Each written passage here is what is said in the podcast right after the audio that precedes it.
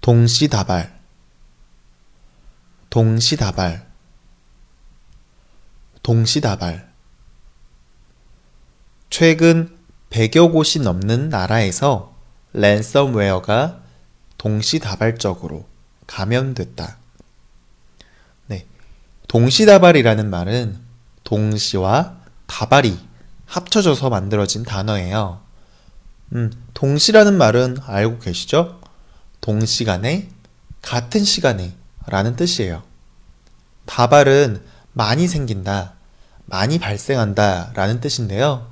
예를 들면 사고 다발 지역이다 라고 하면 사고가 많이 발생하는 지역이다 라는 그런 뜻이에요. 그러면 동시다발은 무슨 뜻인가? 동시다발은 동시에 한꺼번에 뭔가 많이 발생한다, 많이 생긴다 라는 그런 의미예요. 그러니까 100여 곳이 넘는 나라들이 랜섬웨어라는 것이 동시에 한꺼번에 엄청 많이 감염이, 감염이 됐다라는 말인 거죠. 네, 이해가 됐나요? 아, 그리고 기억해 주셔야 될 것이 아까 전에 다발에 대해서 설명해 줬잖아요.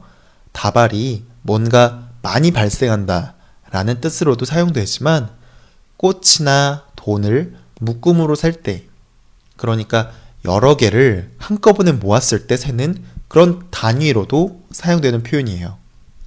예를 들면 꽃을 살 때 하나씩 살 때에는 꽃 한 송이, 꽃 두 송이, 꽃 세 송이, 뭐 이런 식으로 표현하는데요. 여러 송이를 한꺼번에 묶었을 때 꽃 다발이라고 표현하는 거예요. 돈 다발이라는 것도 마찬가지로 이렇게 표현하는 거고요. 네.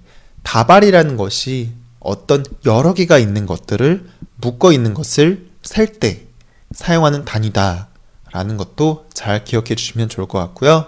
예시 연습 해보도록 할게요. 최근 100여 곳이 넘는 나라에서 랜섬웨어가 동시다발적으로 감염됐다.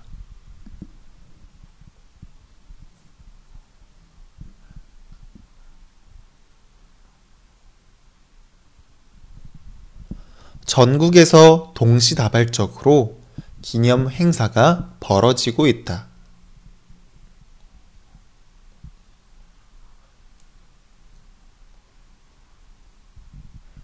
전국에서 동시다발적으로 기념 행사가 벌어지고 있다.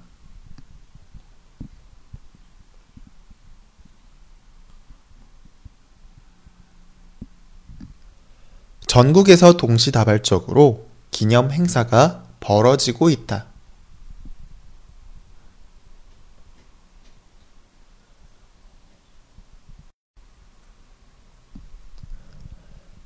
우리는 너무 배고픈 나머지 음식이 나오자마자 동시다발적으로 먹기 시작했다.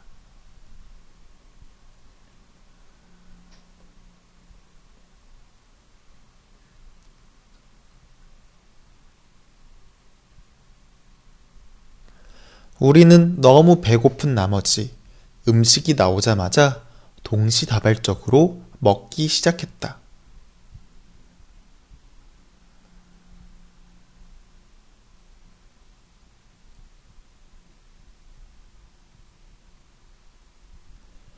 우리는 너무 배고픈 나머지 음식이 나오자마자 동시다발적으로 먹기 시작했다.